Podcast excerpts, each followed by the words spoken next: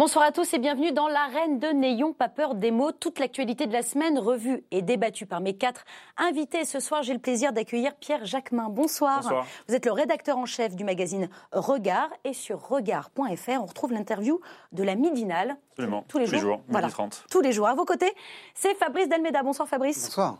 Vous êtes professeur d'histoire contemporaine à l'Université Paris 2 et à l'Institut français euh, de presse. En face de vous, Fabrice et Eugénie Bastier, bonsoir. Bonsoir. Vous êtes journaliste au Figaro et vous avez publié Le port émissaire, terreur ou contre-révolution aux éditions euh, du CERF. Et celle qui vient jouer à domicile ce soir, c'est vous, Anne Genetet, députée euh, La République en marche des Français de l'étranger, élue de la 11e circonscription précisément, c'est-à-dire celle qui couvre l'Asie, l'Océanie, une partie de l'Europe orientale, c'est ça? Absolument. J'ai juste OK. Pays. Très bien.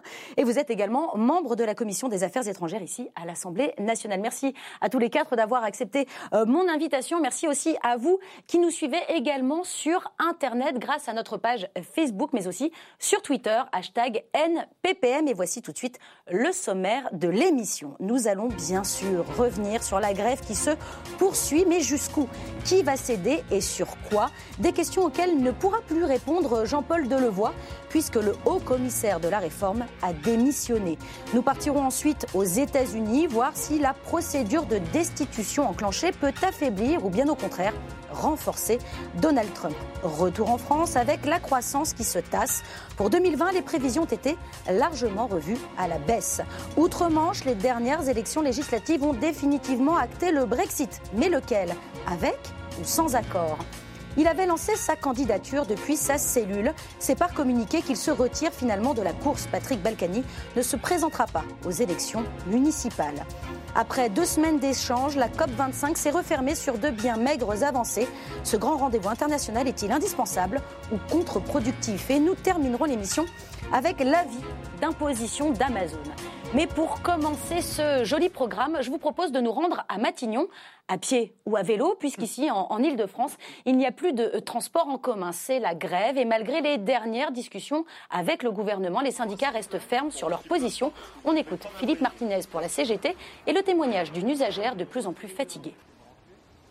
La seule chose qui est concrète, c'est que le Premier ministre n'a pas entendu la rue et donc nous met devant nos responsabilités. Euh, Au nom de l'intersyndicale, je peux vous annoncer qu'une prochaine journée interprofessionnelle d'action aura lieu le 9 janvier prochain. Si on ne peut pas passer Noël en famille, ça, ça sera évidemment quelque chose qui, risque de faire basculer l'opinion euh, dans un sens un peu moins favorable aux grévistes. Alors, pas de trêve euh, à la SNCF. Qu'est-ce qui se joue là, Fabrice Dalmeda euh, Que ce soit la faute mm. du gouvernement ou des syndicats, ce sont les, usa les usagers qui trinquent? Oui, mais ce qui est, ce qui est frappant, c'est comment cette date des vacances de Noël est devenue euh, une espèce de chose, je ne sais pas si c'est sacré, euh, évidemment c'est allié à Noël, mais, mais quand même, euh, cette notion qu'il doit y avoir une trêve pour les vacances, c'est quelque chose qui s'est imposé, mais qui s'est imposé il n'y a pas si longtemps que ça. En, quand on regarde, en fait, le moment où ça devient un vrai enjeu de débat, est-ce que ça va continuer, est-ce que ça va s'arrêter, c'est 95, mmh. avec le choix de Jacques Chirac, le 15 décembre, de dire... J'arrête. Euh, voilà, il ouvre même des, des, négociations le 21 décembre. On est presque dans la, la même chronologie, mais euh, son, sa volonté, c'était qu'effectivement euh, les vacances s'arrêtent. Là, euh, Emmanuel Macron face à la même, à la, au même obstacle et Édouard Philippe face au même obstacle, eux ont l'air d'avoir moins l'envie que on puisse avoir cette grande fête, cette grande fête familiale. La deuxième chose, c'est que c'est quand même quand on regarde sur la Ve République, et à chaque fois, chaque quinquennat, il y a eu un grand, grand conflit social. -hmm. Et euh, donc là, j'allais dire, c'est celui de Macron. Euh, on s'est souvenu de celui d'El Khomri, on s'est souvenu de, de, de, la retraite, euh, les 62 ans de Nicolas Sarkozy, on s'est soutenu avant, on se souvient avant de Dominique de Villepin, etc. Donc c'est vrai qu'à chaque fois, ça paraît être l'épreuve des épreuves, et avec toujours ce, ce, même débat qui revient, parce que il me paraît lié à, à la question des vacances, c'est est-ce qu'à chaque fois on dit, est-ce que c'est la fin du quinquennat? Et donc évidemment, à chaque fois, on répond, ben peut-être pas quand même. peut-être pas quand même. Anne, je notais. Est-ce que euh, ce qui se joue là, c'est aussi euh, la possibilité, peut-être, pour le gouvernement de faire basculer l'opinion en n'arrêtant pas, en, continuant euh, ces concertations après janvier?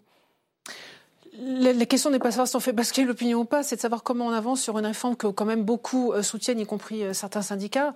Euh, voilà, on a un projet qui est ambitieux, qui est compliqué. Ça, on ne peut pas se cacher derrière son petit doigt. C'est absolument pas simple, et c'est important d'écouter euh, toutes les parties prenantes. Maintenant.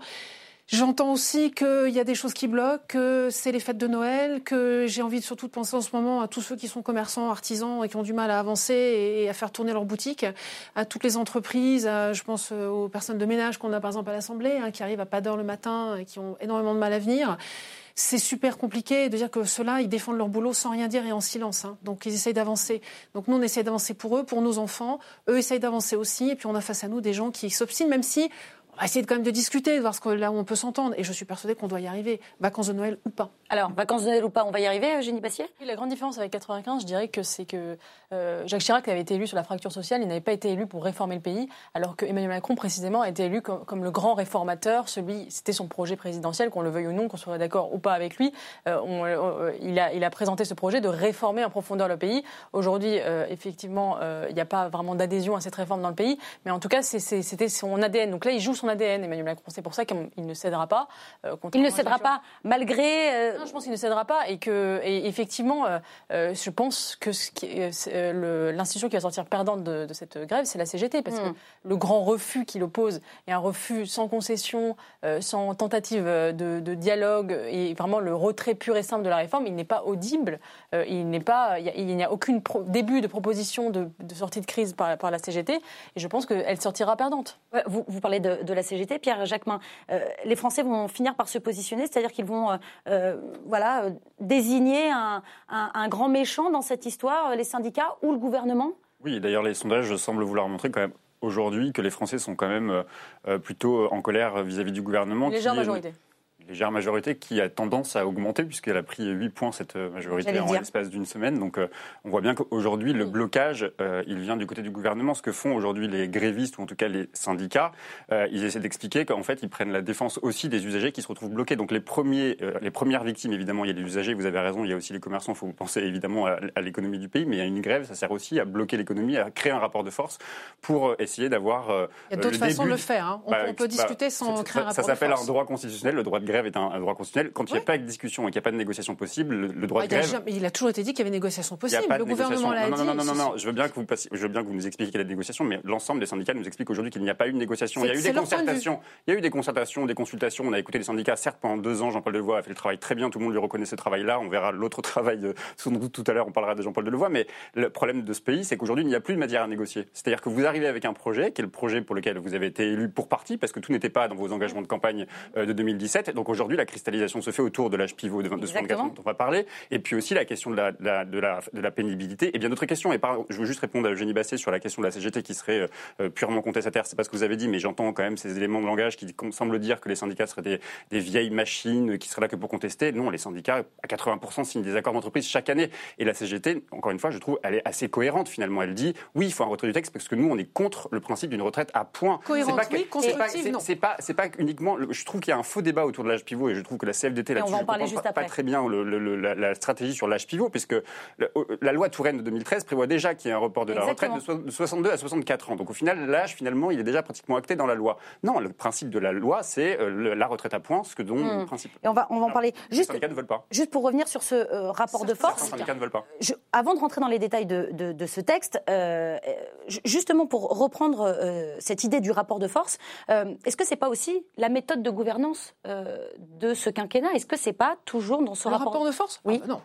Ah bah non, ah non, ça, ça, ça vous pouvez à minima reconnaître que non, je, je, vous pose la question. un tout petit peu écarté depuis le début du quinquennat. Ça a été un peu reconnu quand même par une partie de votre majorité. Est-ce que c'est pas une méthode et, on a bien, vous avez bien vu le mouvement qui est de dire non, non, là c'est bon. Il faut au contraire reconstruire et retrouver le lien nécessaire avec les partenaires sociaux. Et moi personnellement, j'en suis une ardente défenseur. Donc ça, il y a aucun doute. Et c'est justement ce qui est en train d'être fait. Mais en revanche, on n'est pas dans le rapport de force. On a toujours été. Le rapport, enfin, si on prend juste l'exemple de la réforme de la retraite avec M. Delevoye, il est dans des concertations, pas dans des négociations. Attention, c'est il y a une nuance quand même importante. La concertation depuis deux ans et maintenant, il y a une phase effectivement de négociation avec des choses, vous avez raison, qui sont venues se rajouter, dont on pourra parler tout à l'heure sur ce fameux H pivot. Mais derrière, on est vraiment dans la négociation. Et sur plein de sujets, on était dans la négociation. Donc vraiment, euh, non, si vous prenez l'un des derniers grands projets qui était la bioéthique, on était dans la négociation et dans le dialogue tout le temps, pas du tout dans le rapport de force. Pour moi, pour moi, cette réforme, le drame de cette réforme, c'est une réforme et en même temps macroniste, c'est-à-dire que pour payer les, euh, une réforme de gauche, on met en place une mesure de droite. C'est exactement ça. C'est-à-dire qu'en fait, euh, on, on, on, veut, on, fait la convergence des systèmes. Euh, ça, c'était possible sans faire un système à points. On pouvait très bien éliminer les régimes spéciaux sans passer un système à points. Mais on dit on veut, on veut un système à points plus juste, plus égalitaire. Mais comme l'uniformité, ça ne marche pas, il faut donner des compensations. La retraite à 1000 euros, etc. Ça coûte mmh. cher, donc on fait l'âge pivot. Et donc, c'est toujours la même chose, c'est-à-dire qu'on veut, on présente une réforme de gauche et on met une mesure de droite. Et c'est là en même temps, personne ne comprend rien, c'est trop complexe. Alors, c'est vraiment le, c'est symptomatique cette réforme du macronisme. On va vous rentrer euh, dans le détail, donc on va, on va poursuivre. Mais d'abord, je voudrais vous montrer euh, ce petit sonore, puisque les discussions auront donc duré jusqu'à la tombée de la nuit ce jeudi. Résultat, le gouvernement propose des aménagements pour les régimes spéciaux, un minimum de pension qui pourrait dépasser les 85% du SMIC pour les carrières complètes, et même un âge pivot à la carte, comme le précise Édouard Philippe. Il y a des marges de manœuvre, elles ne sont pas immenses, nous le savons tous, mais elles existent. Je propose, et je redis ma proposition aux organisations syndicales d'en discuter. L'âge d'équilibre serait trop uniforme. 64 ans pour tout le monde. Les discussions que nous ouvrons avec les partenaires sociaux doivent justement nous permettre de personnaliser, d'individualiser davantage les trajectoires de départ à la retraite. C'est évidemment important car c'est un élément de réponse sur lequel nous sommes disposés à travailler avec les organisations syndicales qui permet d'éviter le caractère aveugle dénoncé par certains de l'âge d'équilibre. Alors, le Premier ministre veut bien discuter en janvier euh, de la pénibilité, des différentes transitions vers le régime universel, du minimum euh, contributif et des fins de carrière. Est-ce que, Pierre Jacquemin, pour vous, le gouvernement est en train de lâcher du lest? Oui, en tout cas, il semble faire la démonstration. J'ai entendu les déclarations des syndicats hier à l'issue de la multilatérale. Il semble vouloir, en tout cas, engager des discussions, en tout cas, apaiser le, le débat. Je, je, note aussi que certains syndicats disent qu'il n'y a aucune matière à négocier et que donc tout ça est, est un peu de l'esbrouf en disant on essaie de faire en sorte de calmer le jeu pendant les vacances de Noël et derrière, on revient avec à la table des discussions pour, pour réengager euh, des discussions. Mais quand même, un mot sur. C'est de l'enfumage, en gros, pour. Oui, c'est de euh, l'enfumage et surtout, moi, je trouve que cette réforme est un enfumage. C'est-à-dire qu'aujourd'hui, nous présenter le principe d'une réforme qui serait une réforme universelle, on nous explique en quoi serait universelle, sauf pour les policiers, sauf pour euh, euh, les marins, sauf pour mmh. les, les sénateurs, en l'occurrence, parce qu'ils ne veulent pas changer leur. leur, Gérard Larcher va faire des propositions. mais... va faire des propositions, mais enfin bon, bref. Ça, donc, ça n'est donc plus déjà une réforme universelle, puisqu'aujourd'hui, mmh. elle, est, elle est déjà à discuter de l'individualisation, de quel, quel, quel, contexte de pénibilité pour quel métier. Donc finalement, on, on, nous vend une réforme universelle qui pourrait être sur le principe acceptable mmh. si derrière, effectivement, il y a une prise en compte de la pénibilité, de la pénibilité des métiers, mais donc du coup, ça n'est plus une réforme universelle et on va, on va poursuivre et on va rentrer dans le détail. Mais juste pour revenir sur cette idée euh, générale, euh, au revoir euh, régime spéciaux, bonjour régime spécifique. C'est un peu ça quand même l'idée? Non, quand on parle de régime universel, il s'agit bien de l'université du système, du concept, du principe. Ensuite, on n'est pas dans un régime égalitaire où on mettrait tout le monde au même format, à la même, à la même formule. Non, on est sur un régime équitable. C'est tout à fait différent. Hein. On connaît les petits schémas qui font la distinction entre l'égalité et l'équité. Et on est vraiment dans un système, dans un mécanisme qui permet de simplifier. Aujourd'hui, on voit bien ce qui s'exprime dans toutes les inquiétudes, y compris chez les syndicats. C'est qu'en fait, on ne comprend pas. Franchement, si vous, vous êtes capable de me dire combien vous aurez dans votre retraite. Mais là, est-ce que vous êtes capable Personne n'est bah, capable de savoir. Mais, personne non plus. Non, mais le nouveau système, personne n'est capable non plus de savoir. Non, vous n'êtes pas capable de faire un simulateur. Je suis non, non, je ne suis pas d'accord. Le système, une fois qu'il est, hein. mis en place pour tout le monde, la difficulté, on a deux choses à gérer. On a à gérer ceux qui sont entièrement qui vont parce qu'ils ne travaillent pas encore. Donc eux, on sait que le système sera simple pour eux. Mais en revanche, effectivement, on a toute la discussion autour de la transition de ceux qui sont comme moi à cheval sur deux trucs. Moi, je serais probablement dans l'ancien uniquement. Il y en a qui sont entre les deux, un peu de l'ancien, un peu du nouveau. Dans quelle proportion? Comment ça se calcule la conversion? Tout ça, c'est extrêmement compliqué. Dès que c'est compliqué, c'est anxiogène. C'est euh, bien naturel. Donc, il faut réussir à clarifier. Mais on est bien sur quelque chose d'universel pour qu'on ait quelque chose de simple, mais pas uniforme. Alors, est-ce que, est-ce, que Fabrice Almeida, vous y voyez plus clair, vous, aujourd'hui? Ben, Moi, ce qui, me, ce qui me frappe, c'est que les retraites, en fait, elles ont été mises en place par ceux qui travaillaient. En fait, c'était un système mutualiste. Les premières caisses de retraite, une des premières, c'est celle des, des journalistes. Je crois que c'est 1886 ou 1880 et c'est euh, une association de journalistes qui va la distribuer. Et ensuite, progressivement, chaque métier, chaque profession a créé ce système mutualiste. Et puis, à un moment donné, euh, la gauche, euh, pour des raisons d'équilibre budgétaire, a décidé de mettre en place la CSG. C'était Roca en 89. Et à partir de ce moment-là, j'allais dire, cette réforme-là, elle est la suite de, de, cette logique qui fait que la représentation nationale s'est emparée de ça, les députés, les sénateurs, et qu'ils ont décidé de faire un truc qui, qui, qui soit à leur main politiquement. Euh, à, la fois certains en disant on va reculer l'âge de la retraite en termes d'années, c'était la réforme de 2007-2008 Sarkozy, on va passer à 62. Non, je finis juste, je ne parle mmh. pas beaucoup.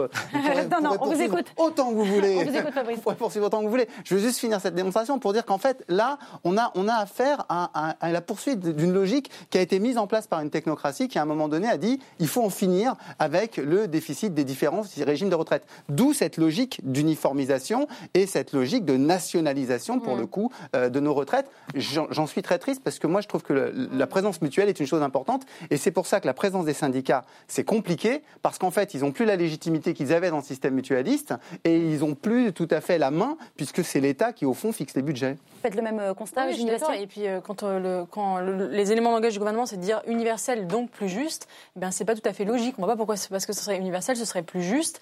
Et, et pour moi, c'est symptomatique d'une, du macronisme, qui est une forme de, de jacobinisme libéral, c'est-à-dire, en fait, finalement, c'est euh, dans la philosophie, c'est très libéral parce que c'est individualiste, euh, c'est la liberté individuelle, etc., les points, etc. Mais en même temps, c'est très étatisé, euh, c'est universaliste, et c'est un peu la même chose que la réforme des 80 km/h. Je voudrais faire une comparaison parce que sur le papier, c'est parfait, c'est super, on va uniformiser sur tout le territoire, on fait les 80 km/h. Après, on, se rend compte qu'il y a des obstacles partout, que ça crée du mécontentement, que c'est pas si simple que ça. Et sur le papier, on dit ah mais ça va sauver des vies, c'est merveilleux. Ben en fait, c'est pas si simple. Et pareil sur la, la réforme des retraites, sur le papier, le système à points, c'est merveilleux, et en fait, on se rend compte qu'il y a plein d'obstacles. Ce, nouveau système, Anne Gentès, est-ce qu'avec lui, on perd la philosophie de notre système français ah non, alors, là en plus, moi, pour être à l'étranger, là je le dis tout de suite, moi je ne veux absolument pas aller vers un système de caisse privatisée. Euh, et moi je suis très contente que l'État ait à, la main, à sa main euh, la notion de retraite. La solidarité intergénérationnelle, elle est, elle est fondamentale pour moi. Elle existait par les métiers. Elle existait par les métiers. Est-ce qu'elle sera préservée dans ce système On a des métiers qui bougent. Oui, mais là, regarde l'historien, je le comprends, mais aujourd'hui... C'est ce qui explique qu'il y, ait des spécificités liées aux professions et que donc on ait des régimes de retraite différents. Mais c'est bien normal qu'on le conserve. On peut pas. On est bien obligé de tenir compte de la spécificité de certains métiers. En revanche, en revanche, quand on voit que les métiers bougent et quand on voit que les carrières bougent et quand on voit qu'on est un coup dans un métier... Moi-même, j'ai été salariée, j'ai été libérale, j'ai été indépendante, j'ai une carrière extrêmement variée et hachée, en plus avec des départs à l'étranger, je vous raconte pas. Donc pour ça, pour toutes ces carrières, c'est quand même plus facile d'avoir un système lisible, clair, qui est le système que l'on propose actuellement, mais qui tienne compte quand même effectivement des spécificités, notamment de la pénibilité, notamment des interruptions de carrière non choisies. Ça, on en a un paquet, les arrêts maladie, les périodes de chômage, les euh, personnes, hommes ou femmes, qui choisissent de, de s'interrompre quelques années pour leurs enfants. Ça, il faut quand même en tenir compte. Et au bout du compte, on a envie de quoi? On a envie que les gens aient une retraite digne, parce qu'une retraite digne, c'est aussi des gens qui ne dépendent pas de l'assistance éventuelle de l'État. et ça, c'est fondamental. Vous avez quand même un, petit problème de lisibilité. Il y a un euh, élément qui me semble important, qui a été révélé par la CFDT cette semaine, qui est assez historique, parce que ce n'est pas du tout euh, une mesure sur laquelle la CFDT s'était avancée, et qui me paraissait être justement une, une possible sortie de crise euh, de cette réforme, qui était la proposition, qui est une proposition de la CGT depuis toujours, qui est une proposition d'augmentation de, la part des cotisations. Augmenter les cotisations. Et salariales. Alors, mais, sont les plus élevés en France de l'OCDE. Bah, oui, mais encore c'était pas une provocation de la part de la CFDT de... Non, je pense qu'il y a une véritable mutation idéologique de la CFDT. Il y, a, il y, a, une continuité idéologique qui sont pour la retraite à points depuis les années 90 et aujourd'hui, ils font cette proposition qui me paraît être une bonne proposition. J'entends que c'est une ligne rouge pour le, pour le MEDEF et pour le gouvernement, mais mm. ça me paraît pas être inconcevable. On parlait tout à l'heure de, de, de, de ligne ou en tout cas d'idéologie technocratique. C'est vrai que la règle, bon, la fameuse règle des 3%, c'est une chose, mais la règle des 14% du budget d'État consacré au régime des retraites paraît totalement indélirant. Tous les économistes du monde, monde, vous prenez où les 1 ou 2 les plus libéraux vous expliquent aujourd'hui qu'il y a une augmentation, et on, va, on en parlera tout à l'heure, une augmentation de la croissance, il y a une augmentation, une évolution aussi de la, de la démographie qui fait qu'il ne serait pas incohérent aujourd'hui de revoir ce plafond des 14% pour financer le régime de retraite. Alors, ça, si on l'ajoute effectivement à la proposition de la CFDT et de la CGT qui serait d'augmenter les cotisations sociales, voire d'augmenter les salaires, parce que ça aussi ça passe par ça, parce que vous vantez une réforme qui serait magique pour les, pour les femmes, alors qu'on on sait très bien que les femmes sont celles qui, à 80% d'entre elles, ont des parcours totalement assurés tout au long de leur vie, et vous leur dites qu'elles elles vont gagner un minimum de 1000 euros à la fin de leur vie pour la retraite, ce qui est totalement faux parce qu'elle ne tiendra pas compte des moments assurés. Donc ce sera jamais le plafond de 1000 euros. Non, mais vous, vendez un, vous vendez un, truc qui, paraît vachement bien. Et moi-même, au début, je me suis fait avoir. Sauf qu'au début, vous ne dites pas que les 1000 euros, ça sera pour celles et ceux qui auront obtenu une carrière totale, complète, avec l'ensemble des annuités. Donc non, et puis par ailleurs, en plus, c'est pas une nouveauté, parce que c'est inscrit dans la loi de Fillon en, 2003. Donc euh, cette réforme que vous vendez, qui serait magique pour les femmes, est absolument catastrophique, au contraire, je pense, pour euh, les, femmes qui sont souvent les plus précaires et qui sont en plus celles qui bénéficient de salaires les moins élevés. J'aimerais juste que vous m'expliquiez, s'agissant des 14% du PIB que vous dites être euh, un blocage et qu'on pourrait revoir. Si la gauche, à droite, hein, depuis 92, si 14%, ils sont actés par la Vous les prenez où les 1 ou 2% de plus? Vous créez de la dette? Vous supprimez d'autres aides de l'État? Vous faites quoi? J'aimerais juste savoir. vous le dire, vous augmentez les cotisations sociales et vous augmentez donc. Alors, Eugénie Bastier, pourquoi on peut pas on peut pas On en parlait tout à l'heure, la croissance augmente de 0,3% par trimestre. Ça veut dire que la ah pouvoir, le PIB, bah, le PIB augmente. Le PIB augmente. Il n'est pas incohérent que du coup la part consacrée aux retraites. Ouais, on va pas encore. Non, on va pas. Pour le coup, pour le coup, on va pas. En revanche, il y, a un paramètre, à mon avis, euh, qui, peut euh, jouer, c'est celui de la démographie et la politique familiale. C'est-à-dire, euh, effectivement, encourager la politique familiale, encourager la démographie française pour ensuite financer et, avoir davantage d'actifs. Évidemment, c'est un truc à long terme. Mhm. mais je pense qu'aujourd'hui, on a une politique familiale qui est de, moins en moins bonne. Qui, on est revenu sur beaucoup d'acquis, notamment voilà, sur la location familiale, sur les allocations familiales qui sont plus universelles, etc. Et ça, à mon avis, c'est un véritable problème parce que l'enjeu démographique, il faut le penser à long terme euh, et, ce gouvernement ne, ne, pense pas. Il y a l'enjeu démographique, vous avez raison, mais il y a aussi la question de l'emploi, par exemple. Mais c'est vrai qu'on voit bien que les 55 ans et plus sont les personnes. Oui, alors si vous augmentez les cotisations, il n'y aura pas d'emploi, c'est sûr. D'abord, un, moi je pense que c'est une, bonne, une bonne solution, d'autant plus qu'il y a quand même deux syndicats qui ne sont pas franchement les meilleurs amis du monde. Augmenter les cotisations, ils vouloir en plus de l'emploi, c'est pas possible. Non, mais je pense que la question des retraites est forcément liée à la question du chômage et à la question de l'emploi. Aujourd'hui, c'est de la cohérence totale de voir qu'aujourd'hui les 55 ans et plus sont les plus souvent en pénibilité du travail. Si vous augmentez les cotisations, Je veux juste finir la démonstration. Les 55 ans et plus sont souvent celles qui sont le plus souvent soumises au travail et qui sont les plus souvent soumises à l'incapacité de travailler. Et on a toute une jeunesse qui n'arrive ah, pas à rentrer. Ah, ah oui, non, il y a plus de euh, chômage. il y a plus de chômage chez les moins de 25 ans. Il y a plus de chômage chez les moins de 25 ans que chez les plus de 55. Vous pouvez me le dire comme vous voulez, mais là-dessus, il ne faut pas tricher. Allez dire à une aide-soignante qui travaille, allez dire à une aide-soignante en milieu hospitalier qui travaille aujourd'hui, qui peut travailler jusqu'à 57 ans avec un taux plein, même si elle a une carrière assurée, que demain, elle devra travailler jusqu'à 62 ans. allez dire à un jeune euh, qui est en dessous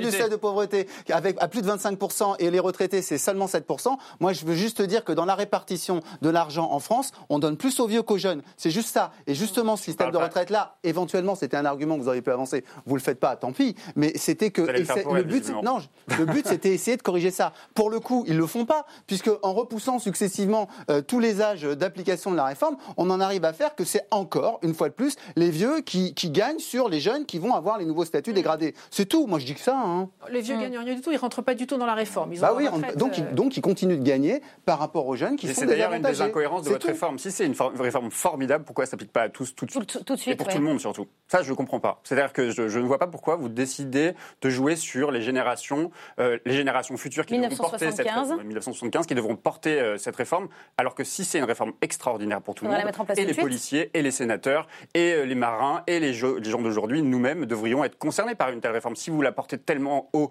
et que vous en avez la telle conviction que c'est une super réforme, on devrait tous avoir droit à cette question technique aussi. Il y a une question de la transition ne se fait pas dans ces pas, pas, 40 ans dans ce cas. On n'attendait pas 40 ans. Bah alors, il faut savoir ce que vous voulez, parce que certains demandent la clause du Certains demandent la clause du et demandent que ça ne s'applique qu'aux nouveaux entrants. Non, j'interroge la cohérence qui est la euh, vôtre. Non, mais c'est vrai, si elle est si juste et si euh, claire, en tout cas aujourd'hui, maintenant, pourquoi ne pas l'appliquer tout de suite? Je crois qu'il a été justement expliqué qu'au départ, on a repoussé. Là, ce qu'on a, là, on a tendu la main aux syndicats, c'est sur la notion d'équilibre du système qui était bloquée à 2025 et qui a été repoussée de deux ans à 2027. Absolument. Donc là, il y a vraiment un geste qui a été fait pour dire bah, on attend, on débloque. Et du coup, derrière, il, en, il est toujours été dit que la réforme ne pouvait se mettre en place qu'au moment où il y aurait un équilibre du système pour ne pas laisser, pour ne pas construire sur de la dette. Et ça, c'était important. Ça, c'est une responsabilité qui, est tout à notre honneur. Moi, je pense la grande hypocrisie, le grand mensonge du gouvernement, c'est d'avoir voulu faire croire que cette réforme ne ferait pas de perdants. Et ne pas avoir dit, finalement, il va falloir faire un effort. Et la droite, au moins, est cohérente. C'est-à-dire quand, euh, quand la droite dit on va allonger la durée de travail pour il faut travailler plus longtemps pour payer le système de retraite. C'est un effort. Et on ne ment pas. On ne dit pas les gens, euh, vous allez tous être gagnants, etc. Y compris sur la euh, là, vous avez dit, vous avez dit, vous avez dit, c'est un système plus juste, plus égalitaire. En gros, il va y avoir que des gagnants. Eh bien non. Derrière, les on voit très bien qu'il va y avoir des, euh, euh, des, efforts à faire et ils sont très inquiets pour le niveau des pensions. Et c'est ça, à mon avis, le cœur de, on va avancer. Fabrice Elmeda, comment on va sortir de cette crise? Ben, soit le pourrissement l'emporte, c'est-à-dire c'est un peu la stratégie du gouvernement, je crois, c'est-à-dire euh, sous des forme, disons, aimable de négociation un peu dilatoire. Et donc, au mois de janvier, on espère qu'ils espèrent que la, la, mobilisation soit plus faible. Soit ça se finit comme se finissent la plupart euh, des conflits euh, sous euh, Emmanuel Macron, c'est-à-dire qu'il finit par reculer. Euh, voilà, et à attribuer un petit. Bon, sur les bah, gilets jaunes. Deux gros conflits. Moi, je veux bien, vous allez me raconter que sur les gilets jaunes, il est sorti la tête haute. conflit, on revient en arrière. Mais et c'est pas le seul, hein, je dirais que c'est pas le seul, parce que si, j'allais dire, un peu tous les gouvernements ont eu la même, la même démarche de, de, reculer au moment où le conflit. Il ne faudrait pas attendre qu'il y ait des violences pour effectivement faire le recul. C'est-à-dire que ça a été un peu la stratégie du gouvernement jusqu'ici. On avance parce que je voudrais vous parler d'un homme. C'était celui euh, qui maîtrisait le mieux, disait-on, le dossier, celui qui avait la mémoire des échanges, la considération des partenaires sociaux, de l'habitat dans les négociations. Mais il avait aussi 13 mandats, dont deux euh, contre rémunération. Le scandale éclate. Le cumul des fonctions s'étale dans la presse et Jean-Paul Delevoye, le haut commissaire aux retraites, démissionne. Mardi dernier, lors de la séance des questions au gouvernement, un député des Républicains demandait des explications au Premier ministre. Voici l'échange entre Éric Poget et Édouard Philippe.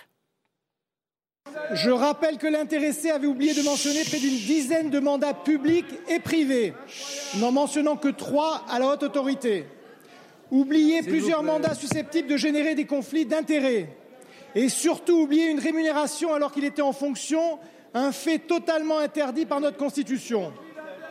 Et vous avez validé une situation. Le gouvernement savait-il, monsieur le Premier ministre? Lui connaissait ses obligations.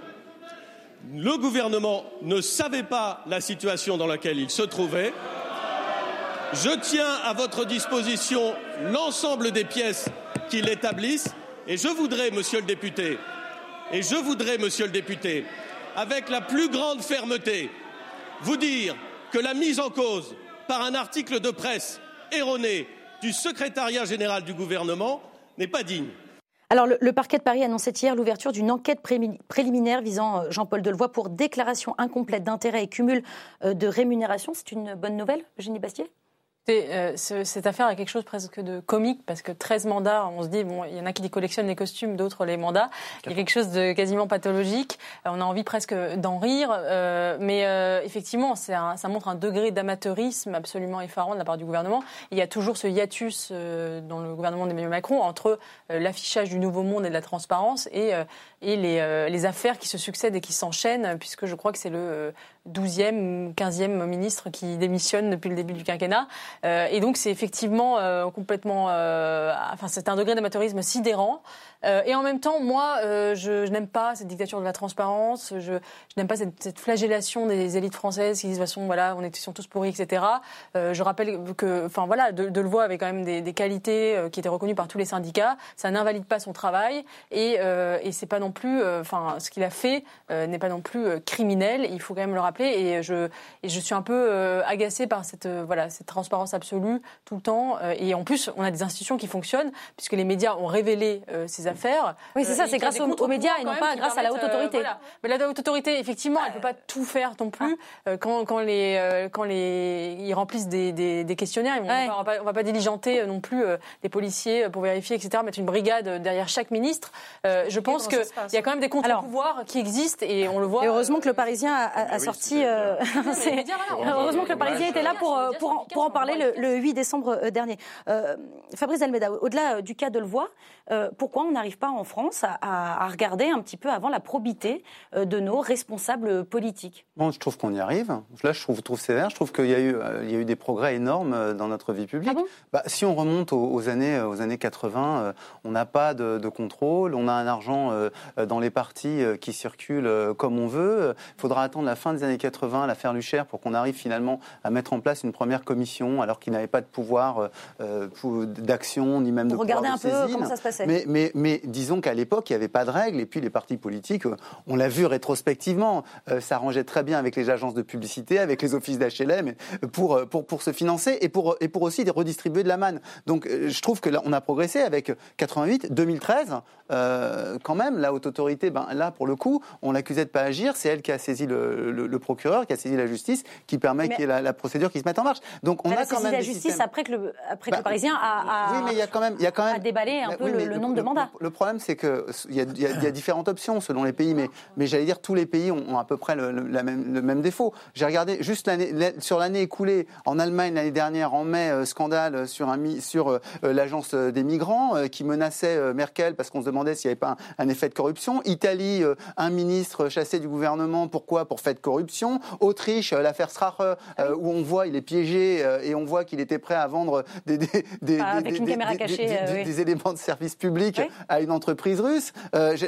partout, enfin, on, donc au fond, c'est normal et j'allais dire c'est plutôt quelque chose de sain. Moi, je le prends pas comme un effet d'amateurisme. Mm. Je trouve que c'est bien de voir que ces nouveaux outils fonctionnent et ils fonctionnent ben, sur l'une des premières législations où ça s'applique. Euh, oui, voilà, de l'avoir euh, même de placé au commissaire. Monsieur Delevoye lui-même, c'est quand même de l'amateurisme de penser qu'il n'allait pas se faire pincer. Voilà. Ouais, il y, a du déclaratif et, puis et puis après on, a de la vérification. Anne, Jeune quand, quand, vous regardez euh, cette affaire, est-ce que vous vous dites quand même qu'on aurait dû scanner encore de plus près euh, tout le passif de, euh, du haut commissaire aux retraites. Il y a un mot sur lequel je voudrais rebondir, c'est que vous avez pensé le mot de probité. La probité, M. Delevoye, certainement pas à mettre en cause. Et les, exemples que vous rapportez, qui sont effectivement en, Europe euh, enfin, consternants et très inquiétants, c'est pas du tout, du tout de, ressort de M. Delevoye. Bon, ça, c'est une chose. enfin, probité, probité, juste, probité, c'est quand même interdit par la Constitution d'avoir de toucher de l'argent. Absolument. Moi, je, ne m'explique pas pourquoi il ne l'a pas dit. C'est incompréhensible. Mais en même temps, je voudrais juste apporter une précision sur le fonctionnement de la haute autorité. Il y a des contre-pouvoirs qui fonctionnent vous en avez cité. Il y a également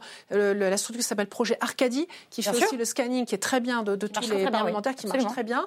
juste raconter une chose, c'est que quand on remplit, parce que moi j'ai rempli une déclaration à la haute autorité, quand on l'a rempli, la haute autorité est revenue vers moi pour me poser une question complémentaire, mais longtemps après, pas tout de suite, parce qu'il y a 577 euh, parlementaires, j'imagine, que la haute autorité, ils n'ont pas 577 personnes pour scanner les hmm. déclarations.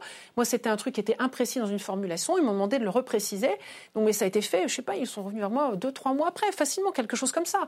Ensuite, quand on a besoin de faire une mise à jour, là, c'est la plateforme qui est super mal faite, je vous le dis tout de suite. D'accord. Euh, quand on doit faire une mise à jour, parce qu'on sait très bien, on est très bien averti, je sais que je dois faire une mise à jour.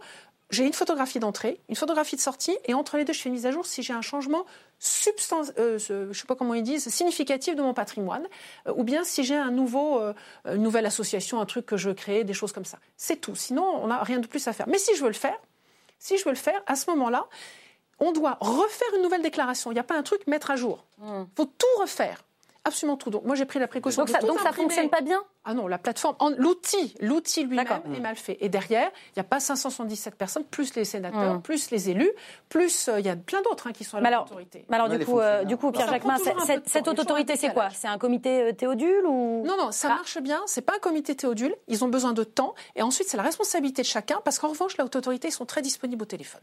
Ah. Et ça, je peux vous dire que quand vous faites votre déclaration, moi j'en ai eu. les joindre. De, de, de, bout en bout. J'ai passé un appel et j'avais la réponse dans la minute qui suivait.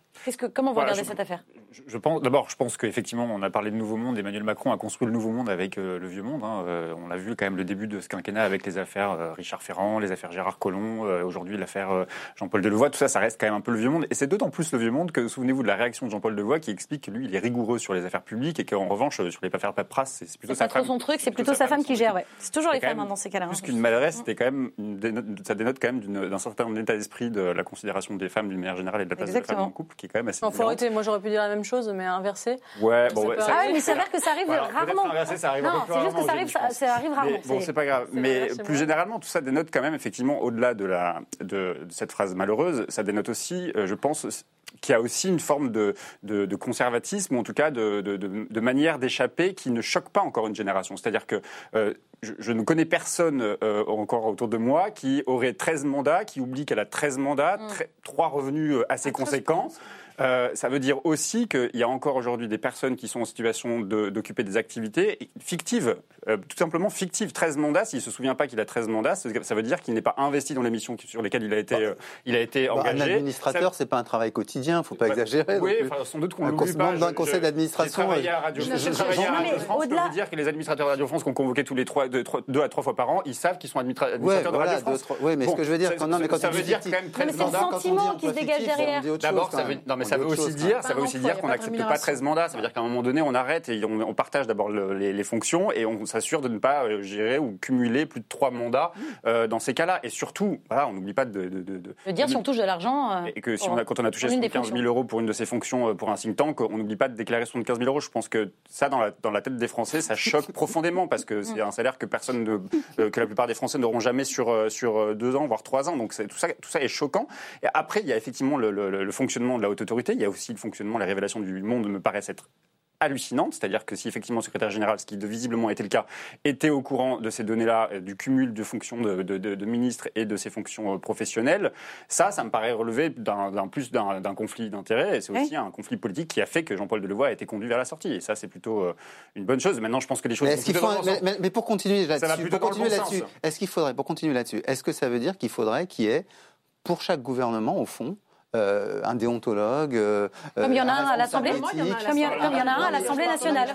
Est-ce qu'au niveau du gouvernement, il faudrait qu'il y ait quelqu'un comme ça? C'est une, une, question. C'est-à-dire, est-ce qu'un la question gouvernement montre surtout un problème, véritable problème de ressources humaines d'Emmanuel Macron. Parce que je suis désolé, mais s'il a recours au vieux monde, encore une fois, c'est parce que aussi dans la jeune génération, il n'arrive pas à faire émerger. Et j'ai le sentiment quand même dans la jeune génération, c'est pas pour vous lancer des fleurs, mais la jeune génération, y compris euh, de cette majorité, on sent qu'il y a aussi cette volonté de pousser à toujours plus de transparence, à trouver tout à fait normal de ne pas cumuler un emploi ou d'avoir des oui, c'est plus, plus euh, intégré. Oui, je pense qu'il y a plus d'intérêt dans la nouvelle génération. D'un mot, euh, il va vous manquer, Jean-Paul Delevoye, dans, dans la poursuite des négociations Alors moi, je suis quelqu'un de fondamentalement optimiste. Il nous a beaucoup apporté, hum. mais euh, il y a toujours de, des avantages et des intérêts. Je vois toujours le verre à moitié plein. Euh, Laurent Pietraszewski, euh, qui lui succède et avec qui j'ai beaucoup travaillé, puisque je suis aussi ambassadeur à la retraite, est quelqu'un de très bien, qui connaît très très bien son sujet, et donc j'ai toute confiance. Et puis pas le renouveler, de la CFDT. Hein. renouveler. Bah, on lui demande pas d'être l'ami de la CFDT. C'est pas. Mais ce que je veux dire, c'est que c'est pas un, pas un excellent signal de voir quelles ont été ses fonctions précédentes avec cette fameuse affaire qui, l'a vu mettre à pied une femme de de, pour de caissière pour, un, un, moment, il faut, il faut de 80 centimes. Et euh, il a les compétences pas pour mener ce dossier. envoyés quand même. Euh, il a des vrais, je que c'est un vrai négociateur. Je veux bien que ce soit. Les indemnités reçues après. Allez, je pense que c'est la bonne personne. Allez, on a fait le tour. On a fait le tour de la réforme pour aujourd'hui, mais nous ne manquons pas d'en reparler à la rentrée, ne vous inquiétez pas, on part maintenant aux États-Unis où la Chambre des représentants, à majorité démocrate, a voté ce mercredi la procédure de destitution du président américain. Mais Donald Trump peut dormir tranquille puisqu'il sera jugé par les sénateurs en majorité républicains. La chef des démocrates le sait, Nancy Pelosi, justifiait mercredi l'action de son parti quand Donald Trump, lui, en meeting pour sa réélection, jouait dans le Michigan la carte de la victimisation. On les écoute. 18 décembre, un grand jour pour la Constitution des États-Unis, un jour triste pour l'Amérique. Les actes irresponsables du président nous ont forcés à présenter une procédure de destitution. Ils ont essayé de me destituer dès le premier jour, ils ont essayé de me destituer avant même que je ne me présente, parce que si vous vous souvenez, quand je me suis présenté, je suis immédiatement passé numéro un, ils ne sont jamais arrivés numéro un. Par leurs actions déloyales d'aujourd'hui, les démocrates de la Chambre de la folle Nancy Pelosi se sont marqués du sceau de la honte pour l'éternité. C'est vraiment ça, c'est une honte. Alors Nancy Pelosi a toutefois précisé qu'en attendant des garanties du Sénat, elle bloque pour l'instant euh, le procès, mais, mais quand bien même, on sait que cette procédure n'a que très peu de chances euh, d'aboutir. Fabrice Dalmeda, est-ce qu'il fallait la faire? Est-ce qu'il fallait aller au bout de cette démarche? C'est une stratégie. C'est-à-dire qu'au fond, euh, le constat des démocrates, c'est que Trump va bien, euh, il a dans son propre camp euh, des taux d'adhésion qui sont autour de 90%, ça dépend quel sondage on prend, mais en, gros, donc euh, l'ensemble du camp républicain est, derrière lui. il a des résultats économiques qui, quoi qu'on en dise, quels que soient les bémols qu'on puisse mettre, sont quand même bons. donc en gros, on le voit marcher vers sa réélection à vitesse grand V.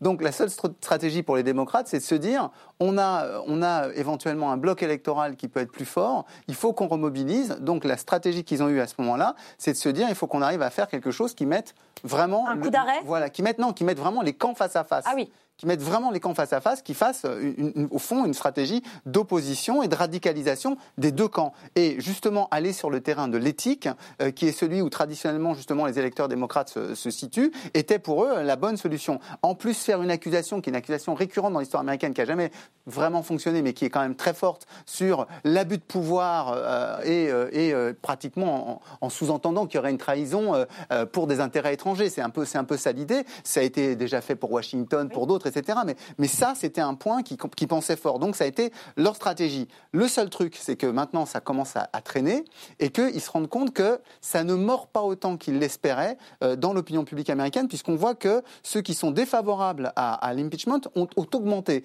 Donc, ils vont se retrouver à aller un petit peu plus loin, je pense, à continuer dans cette stratégie pendant un moment, mais après, ils vont être obligés de la laisser tomber une fois qu'ils auront couvert, au fond, les primaires. je crois que c'est tout sauf une stratégie de la part des démocrates. Et depuis le début, d'ailleurs, Nancy Pelosi a dit refuser de faire l'impeachment alors que son propre camp, une grosse partie des démocrates, voulait l'impeachment dès le début contre Trump. Elle a résisté, elle a résisté en disant. Elle n'a pas, réussi d'ailleurs à, les, à, changer, à leur faire changer de bord. On travaille sur un programme et pas qu'on empêche Trump, etc. Et finalement, ils ont cédé parce que c'était moralement impossible de faire autrement. Euh, et donc, c'est tout sauf une stratégie, puisque pour eux, c'est complètement. Euh, c'est, Il n'y a pas que Nancy Pelosi pour Oui, oui mais c'est elle qui a décidé en dernière instance, et elle le dit on a été forcé. Euh, c'est-à-dire qu'elle n'avait pas d'autre choix que de faire ce, cet impeachment, parce que rappelons que euh, ce qui se passe là avec euh, l'Ukraine Gate est beaucoup plus grave que les impeachments précédents. sur Clinton, c'était une affaire de mœurs. Oui. Le Watergate de Nixon, c'est quand même c'est rien du tout par rapport à ce dont on accuse Trump.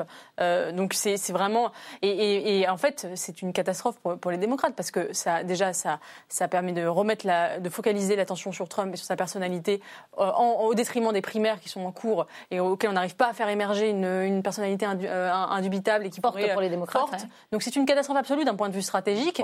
Mais euh, ils étaient, euh, comment dire, ils ont stratégiquement tort, mais moralement le devoir de le faire parce que l'esprit de la Constitution américaine, etc. mais c'est une catastrophe absolue. Moi je crois pas. Moi je crois que ça masque leur vide justement. Je crois que c'était justement dans cet intervalle-là, dans cet intervalle-là, mais dans cet intervalle-là où ils ont ni programme ni candidat, c'était le seul moyen pour eux de faire monter l'opposition sans avoir, sans avoir face, à un candidat, face à un candidat qui est déjà en, pré-campagne et, qui lui, euh, et qui lui fonctionne. Je, là, je suis à peu près persuadé, d'ailleurs, il y a un certain nombre de, dirigeants démocrates qui, eux, ont voulu cette, euh, cet engagement. C'est pas, que, c'est pas que Nancy Pelosi qui a pris la décision. Comment vous regardez euh, les choses Je suis assez d'accord avec ce que vient de dire Jenny Basset, c'est-à-dire que je pense que c'est plus une, euh, une, obligation morale qui a été faite euh, aux congressistes de, devoir procéder à cette la procédure d'impeachment, et d'autant plus que, enfin, je pense, je suis convaincu même que aujourd'hui la bataille politique ne se mène pas sur le terrain judiciaire et voire elle est plutôt contre-productive et surtout aux États-Unis, et c'est ça qui m'inquiète plus, alors que justement émerge justement une opposition de gauche américaine. Ce que vous êtes en train de dire, c'est que la, vérité finalement on s'en fiche un peu, c'est ça? Non, c'est pas que c'est pas que je pense qu'on s'en fiche. Je, je pense que la justice doit être rendue euh, une fois que peut-être l'élection, ou en tout cas la procédure électorale aura été passée. C'est-à-dire mm. que euh, ce qui devra être imputé à Donald Trump le sera euh, dans les années à venir si la justice est saisie. C'est-à-dire que là, à un an d'une élection présidentielle colossale, importante, dont les enjeux sont immenses, je ne suis pas sûr que ce soit la meilleure stratégie. Une fois encore, parce que je, pense que le combat politique ne se mène pas sur le terrain judiciaire. Le terrain judiciaire, il se mène en temps voulu. Les présidents de la République, il ne me paraît pas aujourd'hui très opportun de considérer que dans six mois, il pourrait être démis de ses fonctions, alors qu'on sait tous que ça ne sera pas le cas. Donc je pense qu'au contraire, il joue la victimisation, et c'est le cas, il joue cette victimisation. Vous savez, la fameuse théorie de la 5 Avenue, où il explique qu'il peut très bien, lui, en tant que président de la République, aller tirer sur n'importe quelle personne aujourd'hui de la 5 Avenue. Il ne sortira que vainqueur de ça. Il ne perdra aucun électeur. Et je pense que c'est assez vrai, c'est assez juste, et on voit dans l'opinion d'ailleurs. L'opinion est mhm. assez partagée sur cette procédure d'impeachment. Et c'est d'autant plus dommage, c'est ce que je commençais à dire, qu'aujourd'hui émerge une génération nouvelle euh, de gauche américaine qui est bien plus ancrée à gauche que ne l'était euh, euh, ses, prédécesseurs, que je pense à Hillary Clinton, même s'il y a encore une bataille d'idées qui se, qui se joue. Mais on voit bien que les idées de Bernie Sanders, qui étaient des idées quand même très radicales de gauche, très de gauche radicale plutôt d'ailleurs, aux États-Unis, qui étaient vécues et qui étaient pensées comme étant on totalement. Parle du socialisme pour la première fois depuis. Euh, qui était vécu comme totalement euh, inefficace ou totalement absurde, voire irréaliste euh, à l'époque de la campagne Hillary Clinton et, et Bernie Sanders, sont aujourd'hui au cœur du programme des démocrates. Donc, Bon, on va voir ce que vont donner les, prochains, les prochaines semaines et les prochains mois, mais je, mm. pense qu'il se joue là quand même un. comment, vous les, comment vous les voyez, vous, les prochaines semaines? Vous avez vécu aux États-Unis, je crois. Hein? oui, absolument. J'ai vécu aux États-Unis. Bon, ça, c'est un petit épisode, un moment qui était difficile en plus pour l'Europe, où on n'était pas forcément euh, très bien considéré dans les années 86-87. Mm. Euh, les États-Unis qui avaient déjà, à l'époque, cette tendance à aller chercher des talents à faire aspirateur. Euh, c'est les États tiers qui payent, et puis quand ils les trouvent bien, ils les conservent après.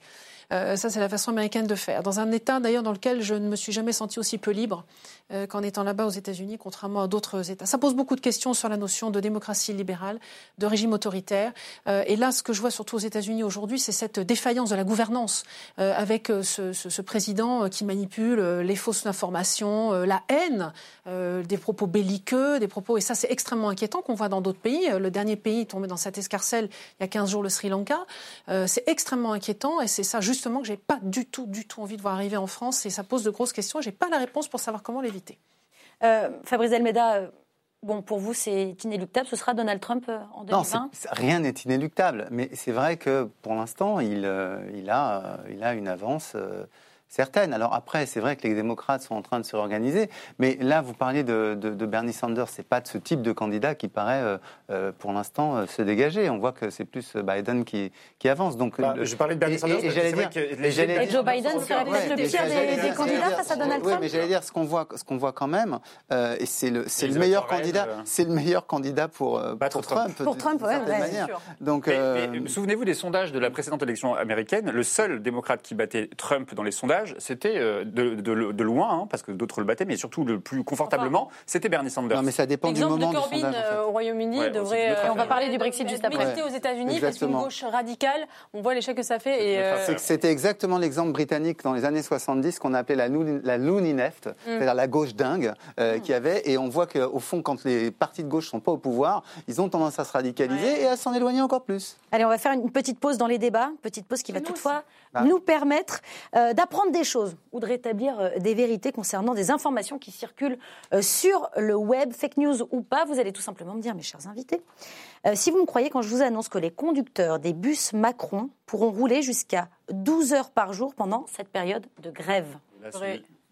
C'est vrai, vous avez absolument raison. Plus précisément, les conducteurs des Blablabus et Flixbus pourront rouler deux heures de plus chaque jour dans la limite de six heures par semaine, un cas d'urgence, euh, selon le gouvernement. D'ailleurs, je rajoute qu'ils seront même autorisés à prendre de la cocaïne pour rouler 36 heures d'affilée. Ça, c'est une fake news, mais il y a eu beaucoup de choses très Exactement, voilà, c'est une totale fake news. Mais, on pourrait, non, mais on pourrait Qu'a qu sorti le Gorafi, on, les cite quand même parce que c'est drôle. Que dans, dans, ce cas, vu qu'il y a une situation d'urgence, mettons les enfants au travail. Oui, on pourrait. Non, les pauses siestes sont autorisées pendant qu'ils conduisent. Bien sûr. Non, allez encore. Encore une info, encore une info. Un peu de travail de génie, c'est pour ça qu'elle est pour les 12 heures. Encore une info, figurez-vous que Dieudonné va lancer sa propre crypto-monnaie. Est-ce que vous me croyez? Vrai, je crois que c'est Absolument un point partout sur ce plateau, c'est vrai. Elle s'appellera le Cestrel, une monnaie numérique comme le Bitcoin, euh, dont la sortie est programmée pour novembre 2020. C'est des vraies questions sur la régulation des crypto-monnaies. Absolument, c'est très, c'est très intéressant. je peux demain lancer une application et mettre ma crypto-monnaie dessus. Je crois que c'est un poil plus complexe que ça, mais... Il y a des États qui ont déjà lancé leur crypto-monnaie. Non, bien sûr, c'est intéressant. Pour avoir leur propre crypto-monnaie et éviter justement le débordement par des structures privées qui lancer leur propre crypto-monnaie. Donc attention toutefois, loin de nous l'idée de promouvoir cette initiative. Des économistes pointent déjà, et d'autres sur le plateau ce soir, de nombreuses zones d'ombre dans ce euh, projet. Allez, euh, on continue. On parlait des bons euh, résultats économiques aux États-Unis. Eh bien, regardons maintenant ceux de notre croissance en France. Les chiffres stagnent en 2019 et pour l'année 2020, les, les prévisions pardon, sont même revues à la baisse. Alors, on va organiser un petit débat. Je crois que vous n'êtes pas tout à fait d'accord sur cette euh, question. Est-ce que c'est l'effet Macron qui a disparu? Euh, Vous n'êtes pas tout à fait d'accord, je crois. Euh, Anne Genetet et Pierre Jacquemin. Alors, 45 secondes chacun pour défendre vos idées. Anne Genetet, donc, pour vous, l'effet Macron n'a pas disparu. C'est cela? La croissance ne se regarde pas euh, par le petit bout de la lorgnette de ce qui se passe en France. Hein. Donc, il faut juste voir qu'en France, on, a quand même créé de l'emploi. Euh, on en a détruit, c'est vrai, on en a créé plus qu'on en a détruit. Et par ailleurs, il y a un effet mondial qu'il ne faut pas sous-estimer, avec un ralentissement mondial qui est extrêmement inquiétant. Écoutez les économistes de l'OCDE. Alors, euh, je sais, il faut prendre un antidépresseur avant de les écouter. Mmh. Donc, finalement, on s'en tire pas si mal. L'effet Macron, l'effet rendons à César aussi qui est à César. Il y a des choses qui ont été faites dans les précédents gouvernements qui portent aussi leurs fruits parce que la politique, c'est pas de l'immédiat c'est aussi du temps long. Hmm. À vous, Pierre Jacquemin. Oui, bon, je, pense que la croissance française s'en sort plutôt pas mal euh, compte tenu du contexte euh, international et notamment en Europe. Je crois qu'en 2019, on s'en sort mieux que la moyenne euh, européenne. Je crois 1,5% de croissance générale. La question qui se pose au gouvernement actuel, c'est quelle répartition et quelle part du gâteau, justement, on fait de cette croissance? Comment les choses se répartissent? Il faut aussi que le gouvernement tienne une leçon.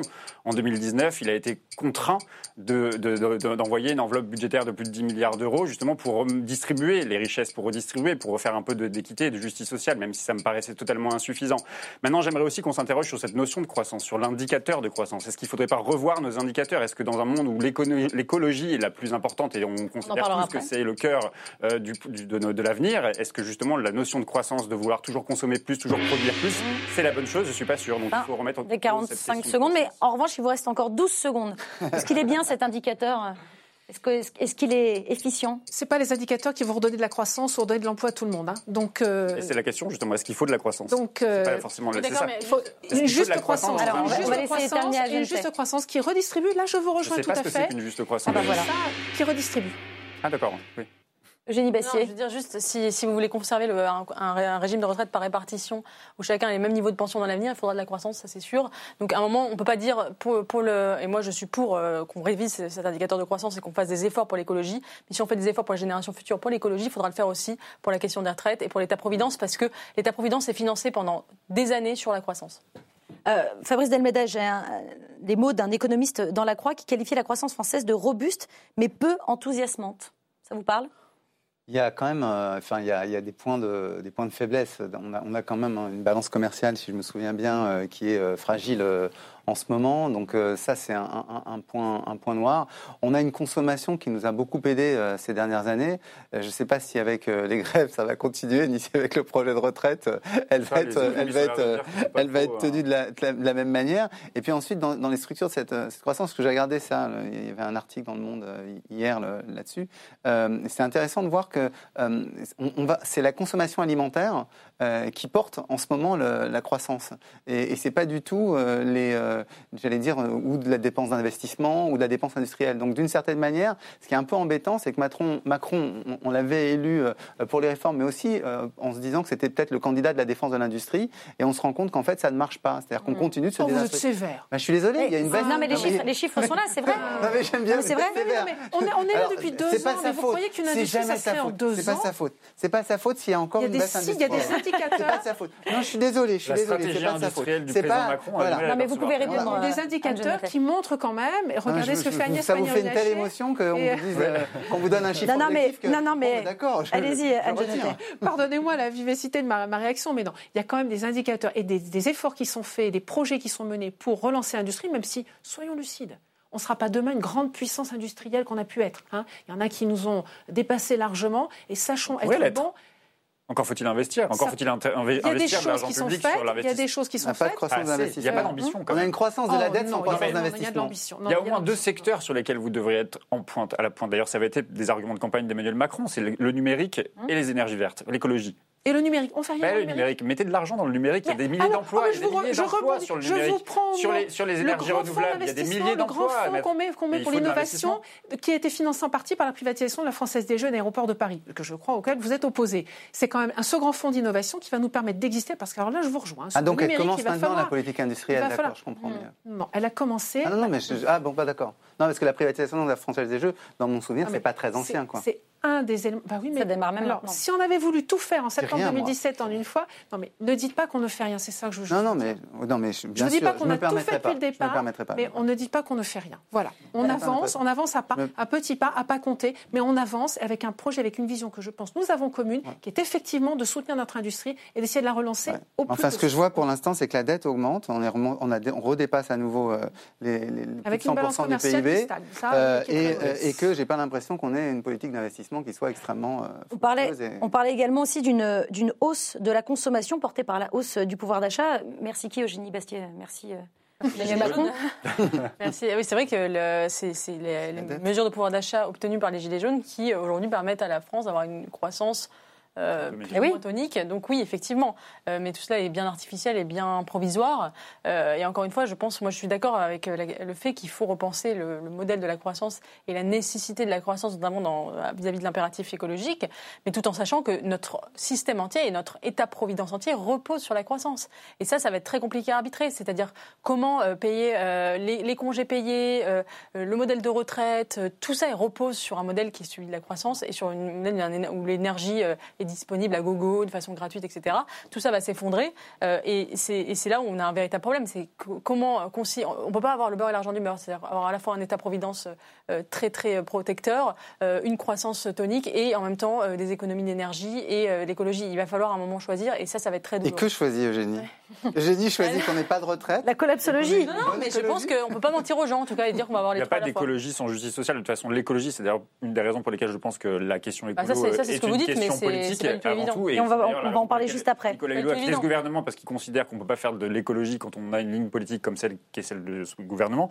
Mais je, je crois surtout que c'est pas incompatible de mener une politique écologique tout en menant une politique sociale, de euh, bah, favoriser bah, aujourd'hui l'émergence de, de, de, de, Regardez les gilets jaunes, les gilets jaunes, regardez les gilets jaunes, augmentation d'une taxe carbone, mesure écologique, ça provoque une crise sociale sans précédent. Donc c'est très très compliqué d'articuler. Ça coûte cher. La taxe carbone, c'est la mesure écologique la plus efficace. Et on va parler d'écologie juste après, mais d'abord, je voudrais vous emmener à Londres.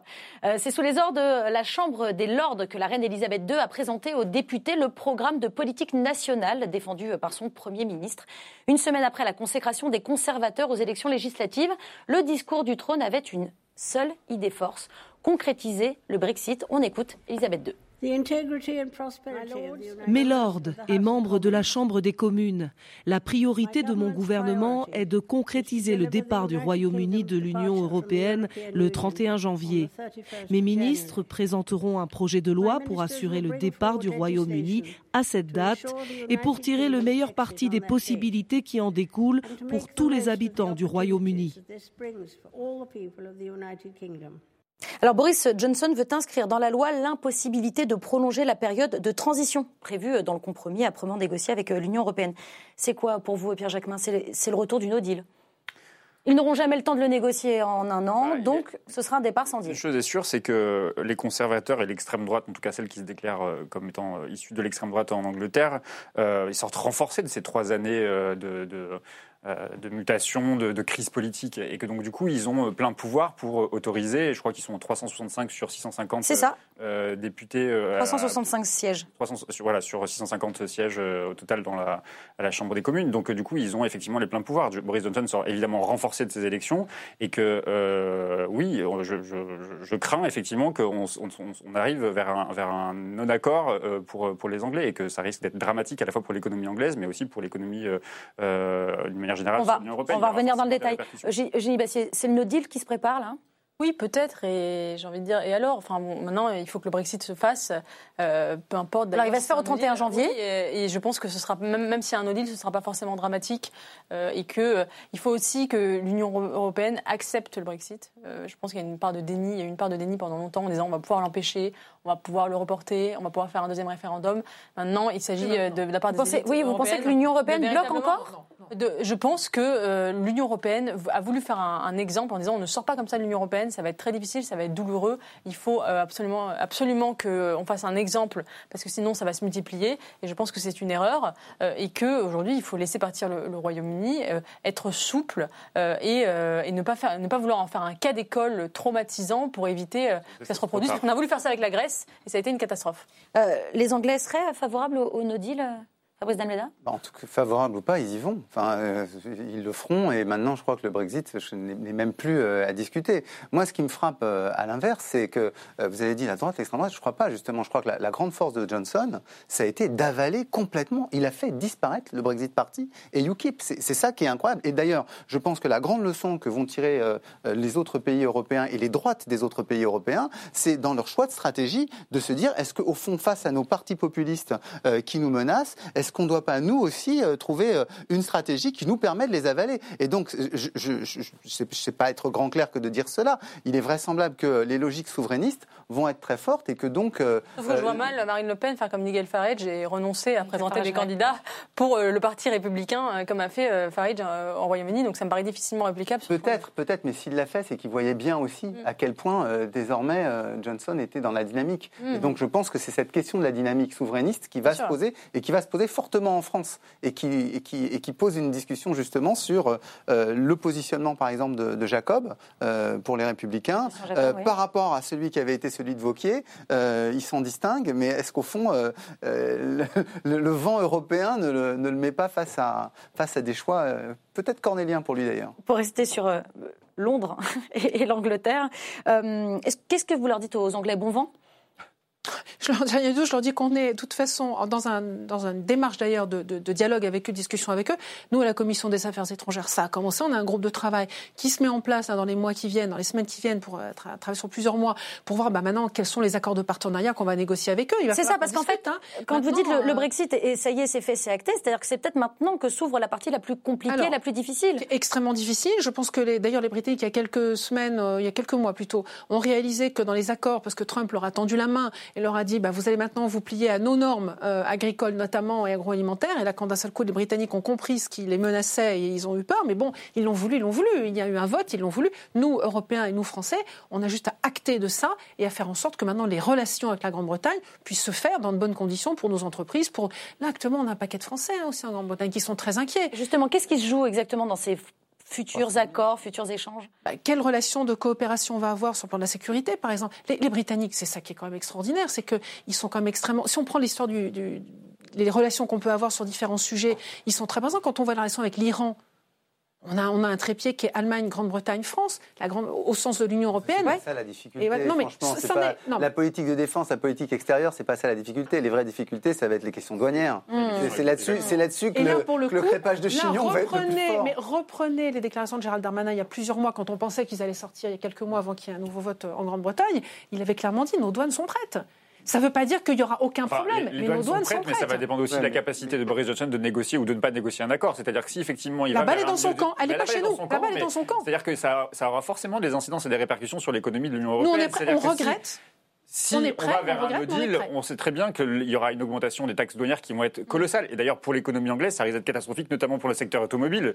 C'est ce que dit l'Union européenne. Et, on a aussi des difficultés, nous, dans le secteur aérien. Nos ailes d'avion Airbus sont fabriquées en Grande-Bretagne. Donc, il va bien falloir qu'on trouve aussi une façon de coopérer euh, qui nous permette d'avoir toujours des avions qui sortent des usines hein, et qui soient livrés. Donc, euh, là aussi, c'est un projet européen. Donc, ça, pose d'énormes questions. Nous, nous sommes prêts. La balle est dans leur camp. À eux d'avancer. Y compris de citoyenneté aussi. Hein, vous l'avez évoqué. Hein. il y a quand même 3,2 millions de citoyens européens euh, qui sont aujourd'hui en Angleterre. Euh, il ne faudrait pas que l'accord qui a été euh, acté euh, avec l'Union européenne soit remis en cause, parce qu'aujourd'hui, dans l'accord, il est prévu qu'on puisse étudier, on puisse travailler librement encore en Angleterre. Donc, Boris Johnson, en fait, ce qui, l'a fait gagner, c'est qu'il a eu le mérite d'assumer le Brexit jusqu'au bout, Eugénie Bastier? Oui, Bien sûr, il avait un slogan, une campagne extrêmement claire, d'une clarté. on avait rarement vu ça. Son slogan, c'était enough, assez, ça suffit. Maintenant, on met en place le Brexit. C'est une limité absolue face à un, parti travailliste. Ça, ça fait un programme, ça? Bah, en tout cas, ça suffit pour faire un programme. Euh, et d'ailleurs, il a aussi, non, ça c'est très important de dire, c'est qu'il y avait ça. Et justement, il y a eu aussi une évolution sociale euh, du, des Tories qui, quand même, ont 25 milliards pour euh, rompu avec le thatcherisme, avec le libéralisme absolu, avec un virage social, il faut le dire, déjà enclenché par Theresa May. Euh, et même avant, on peut dire, chez, chez Cameron, avec l'idée de Big Society, c'est-à-dire l'idée que finalement, euh, vous vous souvenez que Thatcher disait There is no society, Cameron avait ce slogan Big Society, c'est-à-dire l'importance entre l'État et l'individu de la société. Et un, ça, c'est une mutation très intéressante du Parti conservateur britannique qui a fait un virage social qui aujourd'hui, euh, Boris Johnson promet de créer, euh, euh, je crois, 40 000 postes d'infirmières dans les hôpitaux. et c'est, alors la droite française, on est bien bien loin. et je pense que ça peut être, sur ce coup-là, ça peut être une, inspiration pour la droite française, c'est-à-dire de prendre ce virage social et de ne pas s'enferrer dans, un, dans, une culture ultralibérale. C'est fini le, le thatcherisme? Non, parce qu'il y a deux définitions du Thatcherisme. Vous savez, c'est euh, Hayek, Friedrich von Hayek, le, grand, grand, l'ultra-libéral de l'après-45, qui qualifiait Margaret Thatcher non pas de libérale, mais de super patriote.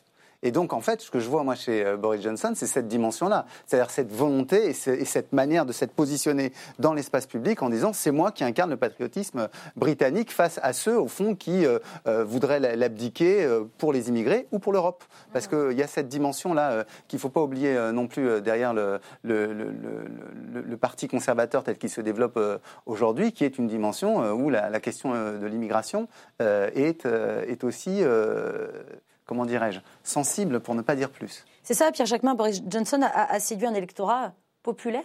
Je pense que la, stratégie qui a été la sienne euh, pendant les trois dernières années a été la bonne. C'est-à-dire qu'aujourd'hui, il a été face à une opposition travailliste qui, avait totalement, qui était totalement ambiguë. Même, euh, je pense que la campagne de Jérémy Corbyn, même si elle même sur la question du Brexit d'ailleurs. Et surtout sur la question du Brexit. C'est pour ça que je pense que une des principales euh, erreurs de, de, de l'opposition euh, travailliste a été de ne pas être claire, quitte à assumer d'ailleurs l'idée d'aller jusqu'à un nouveau référendum. Je, je, je, pense que ça aurait pu être une option qui aurait pu être privilégiée, même si euh, un premier référendum avait déjà donné les réponses. Mais je, pense que cette manière de d'acter une, une différence, ou en tout cas d'acter un, un, principe et en le, en, le, en, le, en, le, en le robant en plus de propositions qui étaient les propositions de Boris Johnson en matière sociale ou en matière de, de fermeture des frontières, mmh. était tout à fait cohérente. Donc sans doute a-t-il séduit un électorat? Je pense qu'il n'est pas suffisant. C'est-à-dire que euh, je, je, crois aussi qu'il y a eu une stratégie qui était un peu facile, qui était, euh, en, je crois, en septembre de cette année, où on a vu le ministre de l'économie sortir, euh, quand il y avait les grandes manifestations dans la rue, dire attendez, on a compris la colère, on va mettre du social, on, a, on, va, on va effectivement aider les hôpitaux davantage, on, mmh. va faire on va prendre des mesures qui sont des mesures d'accompagnement.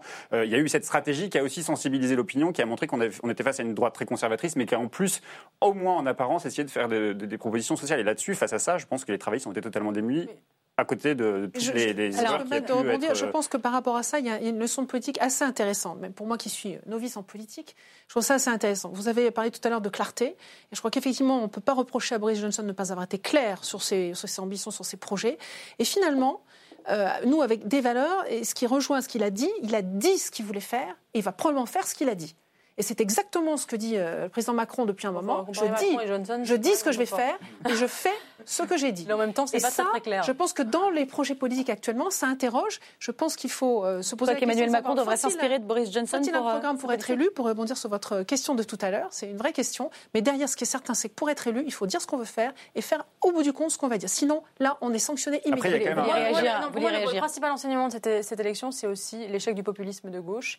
Et on a eu la pasokisation, vous savez, c'est la, euh, le PASOK, le Parti euh, socialiste grec, euh, qui a réduit, a, quasiment disparu. Peut-être qu'on va voir la corbinisation, c'est-à-dire la disparition et l'émergence de la gauche radicale, qui est en train d'arriver en France avec Jean-Luc Mélenchon, qui, est, hein. qui est, tombé à 6% alors qu'il était à 19% il y a, au moment des présidentielles. Et c'est un vrai phénomène, c'est-à-dire l'échec de la gauche radicale à séduire les classes populaires. je, suis d'accord avec. Alors, vraiment d'un mot, on va rapidement. Je suis d'accord sur l'analyse sur la sur la stratégie populiste. On le voit en Angleterre, on le voit en France, on l'a vu en, en, Grèce. Je pense que la stratégie populiste c'est pas la bonne stratégie, mais quand même pour relativiser, les 43% qu'ont obtenu les conservateurs en Angleterre, c'est euh, je crois 30% du corps électoral, Absolument. 58% euh, de, de, la répartition des sièges. Donc tout ça aussi est un tout petit peu à relativiser. même si, le système anglais est tel quel et que c'est comme ça, mais ils sont élus certes. Voilà, mais juste ça ne veut pas dire que c'est une catastrophe non plus pour euh, l'opposition qui va se relever sans, sans aucun doute.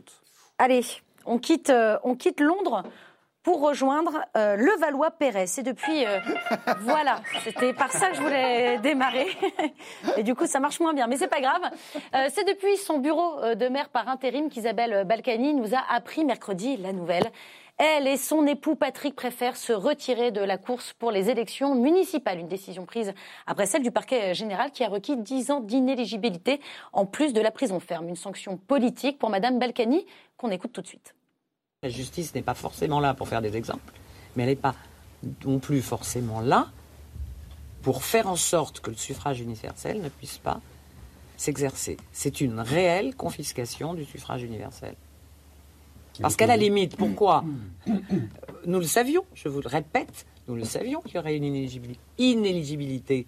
Mais pourquoi ne pas laisser les Levalloisiens choisir l'équipe qu'ils veulent mettre en place pour diriger la ville? Et puis ensuite, nous nous serions partis euh, tranquillement à la retraite.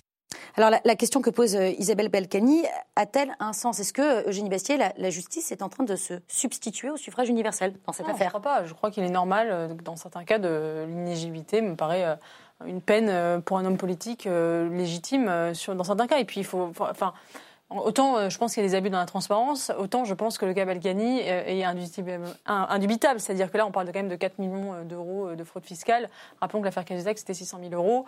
c'est quand même voilà, important. Ça n'empêche pas, on peut avoir de la sympathie ou de l'empathie pour, pour, le, pour le couple Balkany, pour penser qu'ils ont fait du bon travail à Levallois, mais n'empêche que voilà, ils ont, ils ont commis des délits, ils sont punis pour ça. ça me semble complètement normal et je n'y vois aucun complot de la justice, ni volonté d'en faire un cas politique. Euh, je pense que c'est euh, voilà, c'est normal. La, la justice euh, fait son travail. Est-ce que, est que, pour autant, Fabrice Delmeda, c'est quand même grave d'entendre dans la bouche d'Isabelle Balkany cette opposition entre justice et politique C'est un très très vieux débat c'est un débat qui, qui, pour nous, on pourrait le faire remonter à 1789. Au moment où on commence à réfléchir à notre système électoral, il y a déjà un débat entre ceux qui disent il faut que ce soit le peuple, seulement le peuple qui décide, que le peuple, dans toute sa souveraineté et dans toute sa puissance, s'exprime. Et puis il y a ceux qui disent bah, écoutez, le peuple, quand même, euh, euh, ça, peut, ça peut faire des choses pas tout à fait bien. Donc il faut trouver des moyens pour euh, brider, pour contrôler, pour orienter, pour, représenter. voilà, parce que sinon, on risque d'avoir. Et au fond, ce que dit. parce que les babouvistes, ils disaient c'est seulement le peuple, on y va. Hein. Bon, euh, donc c'est lui qui décide. Donc si les électeurs décident, et d'une certaine manière, la Ve République a reproduit ça. La, plus forte norme qu'on ait juridiquement, c'est même pas la Constitution, c'est le vote sur un référendum. À partir du moment où même il y a eu un référendum qui était anticonstitutionnel en 1962, qui a été fait, le peuple a voté. Derrière, tous les constitutionnalistes se sont alignés en disant c'est le peuple qui, est la base, la ratio euh, maximale de, euh, de la légitimité. Donc en fait, elle s'appuie sur cette forme de légitimité. Mais c'est vrai que quand même. Ça vous fait sourire. Non, mais la musique des tontons flingueurs est tellement juste. Ah oui, pour, pour, Balkany, dont on se souvient comment il jouait avec ses revolvers. C'est la sonnerie, c'est la sonnerie de son téléphone portable. Hein, donc, euh, donc, voilà. Donc, la référence. On, donc, on se dit finalement, euh, heureusement qu'on a euh, quelques petites règles pour parfois canaliser le suffrage et éviter que ben, n'importe qui puisse en être. Au demeurant, l'inéligibilité au départ avait été imaginée parce que justement on considérait comme infamante et dégradante les peines de prison. Donc ça montre aussi que en, rejetant cette notion d'inégibilité, puisqu'au départ c'était lié aux, condamnations euh, à des peines de prison lourdes, notamment au crime, et donc en, gardant ça, euh, on, a gardé cette, cette idée qu'il y avait une, une, certaine forme de, de, valeur qui devait être préservée dans le débat public et dans l'espace public. Hmm.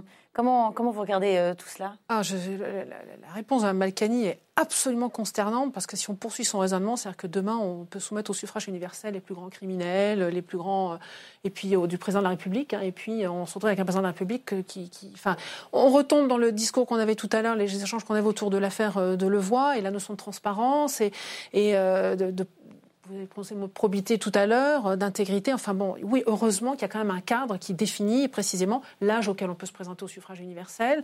Euh, Rappelez-vous, quand on avait réfléchi à, limiter à deux mandats pour le président, à l'époque, Jacques Chirac avait dit on ne peut pas brider le suffrage universel. Hum Donc vous voyez que c'était pas si Et, et ça, continue à faire débat, puisque la notion de pas plus de, de, non-cumul des mandats dans le temps. Hein. Moi, je vois bien autour de moi la petite musique qui court, ah, non, non, euh, il faut des gens expérimentés. Non, non, mais pas, ça c'est différent. Je suis désolée, c'est pas un crime ni un délit de vouloir se représenter euh, ou d'être âgé euh, pour pouvoir être, non, non, être maire, etc.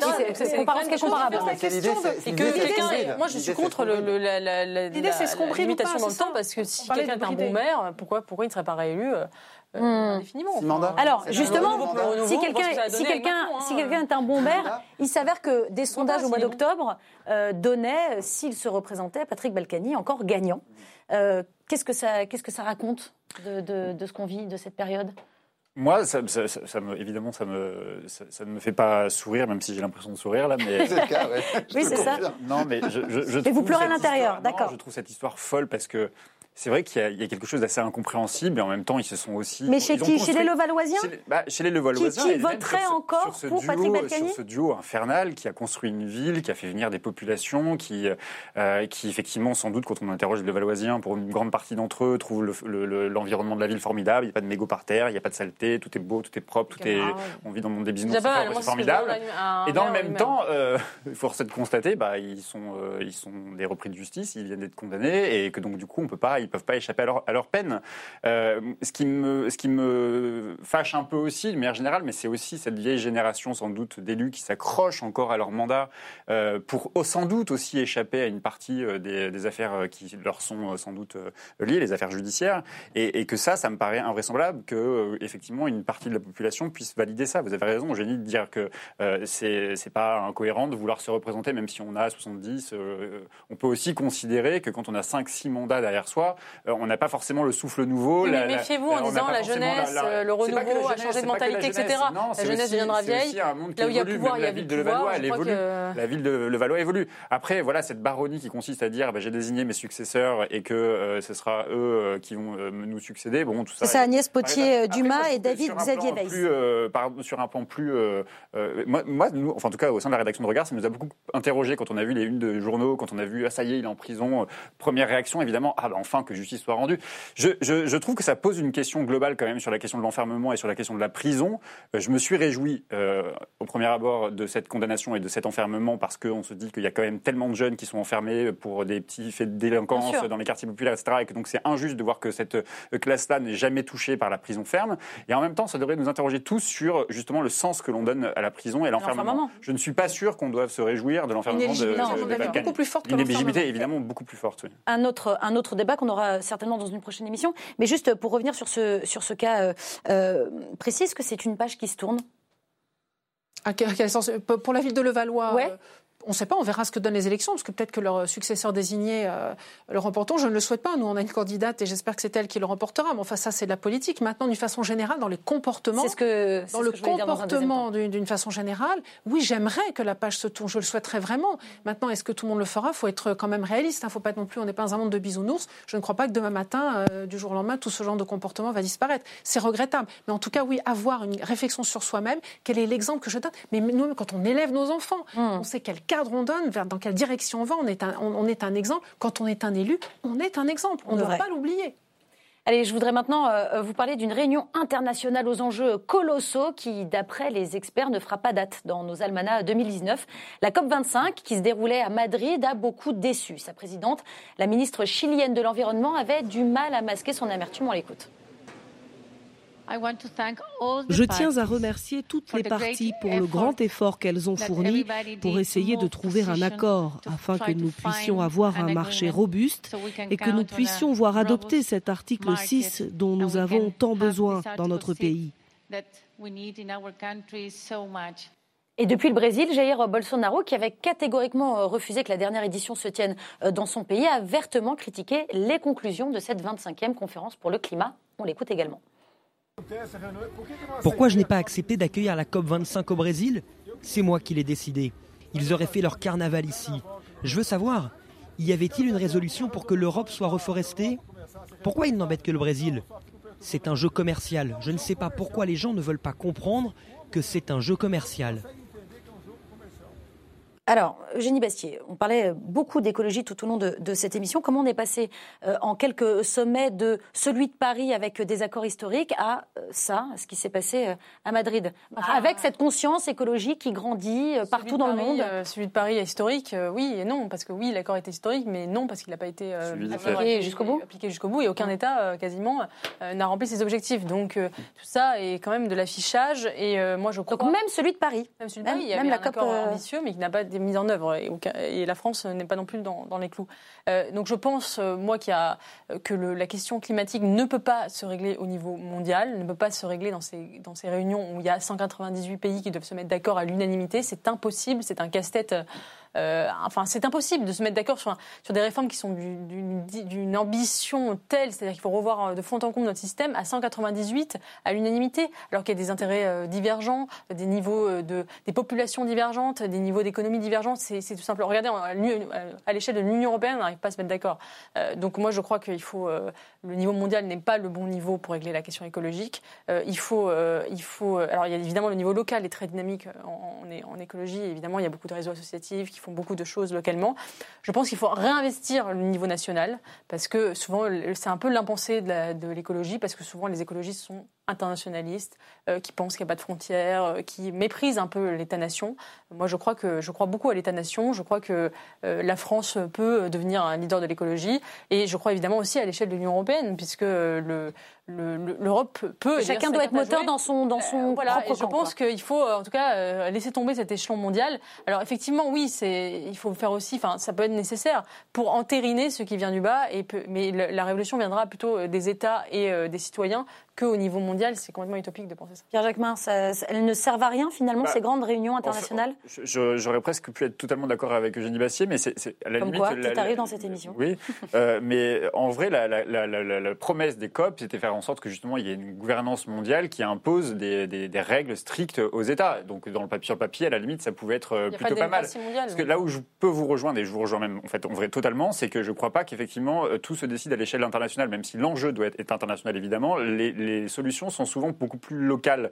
Et on voit d'ailleurs que les choses, là où ça bouge le plus, c'est souvent les villes qui font bouger le plus les choses. On le voit aux États-Unis, comme dans des villes comme Los Angeles ou San Francisco, qui se mettent en opposition d'ailleurs à l'État, hein, à l'État euh, central, face à Trump qui a refusé de signer l'accord de Paris. Il y a des villes qui ont pris l'engagement, euh, je pense de à San Francisco, de respecter et même d'aller plus loin, jusqu'à 100% d'énergie renouvelable, je crois, pour Los Angeles ou San Francisco d'ici 10 ans. Ce sont des engagements qui sont des engagements forts. Donc je pense qu'effectivement, la réflexion doit être davantage tournée sur euh, où est le où est l'endroit le, le, plus euh, le juste. plus juste, le plus pour faire avancer pour les faire choses. Avancer les choses. Et puis une dernière chose, c'est vrai que la France a quand même été très moteur sur la question de l'écologie avec les grandes phrases d'Emmanuel Macron, euh, de grandes Make promesses. Our planet Make our planet again. great again.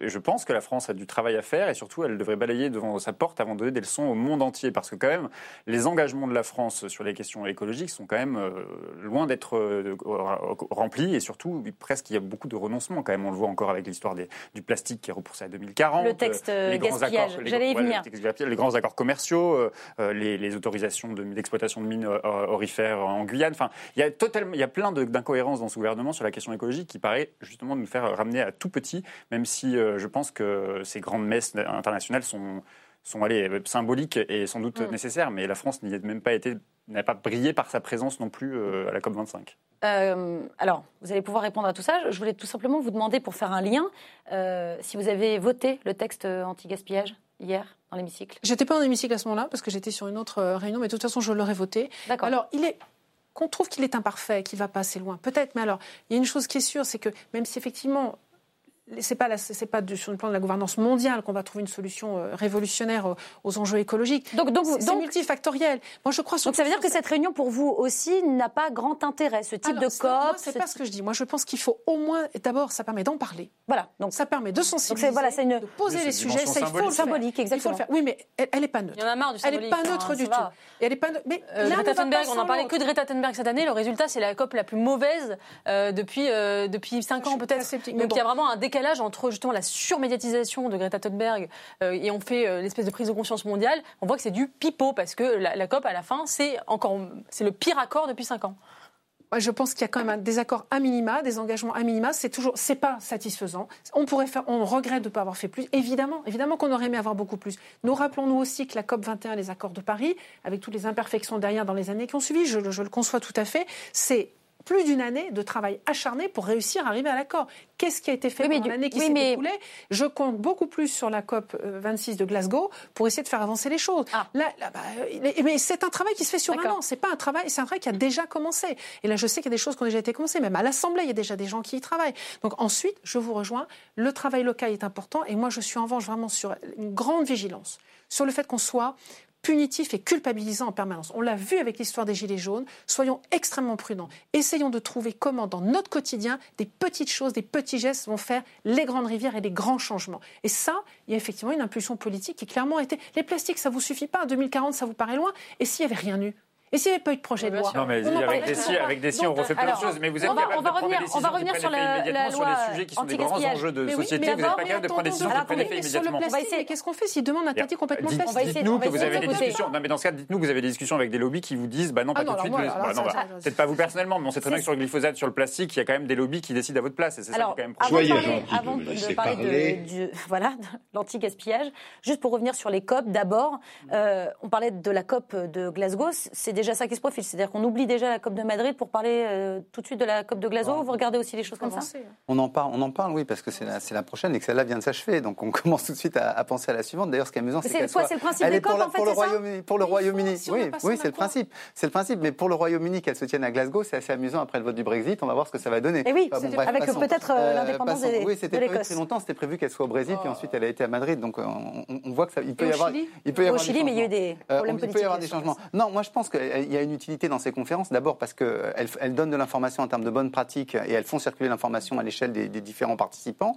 Ensuite, il y a la partie État, effectivement, qui est assez décevante et qui peut paraître euh, inefficace, mais il y a toute la partie ONG euh, qui euh, permet là aussi de faire connaître des projets, d'obtenir des soutiens, etc. Donc il y a une utilité, j'allais dire, sociale. de, de c'est un lieu où tout le monde se rencontre. Quoi. Voilà, exactement. Pas un grand coup de com non plus. On aurait voulu quoi? Un communiqué, un grand coup de com pour que tout le monde soit impressionné qu'il ne se passe rien derrière? C'est pas ma conception On, aurait voulu des décisions un peu plus contraignantes, si j'ai bien compris les enjeux pour les écologistes. C'est un, un peu ça. Je suis d'accord avec vous, il y a tout ce travail dessous qui n'est pas visible. C'est toute l'ingratitude de ces grands événements où il y a un grand travail de fond qui est fait avec des chercheurs, avec des gens qui mm. se rencontrent, avec des échanges de bonnes pratiques.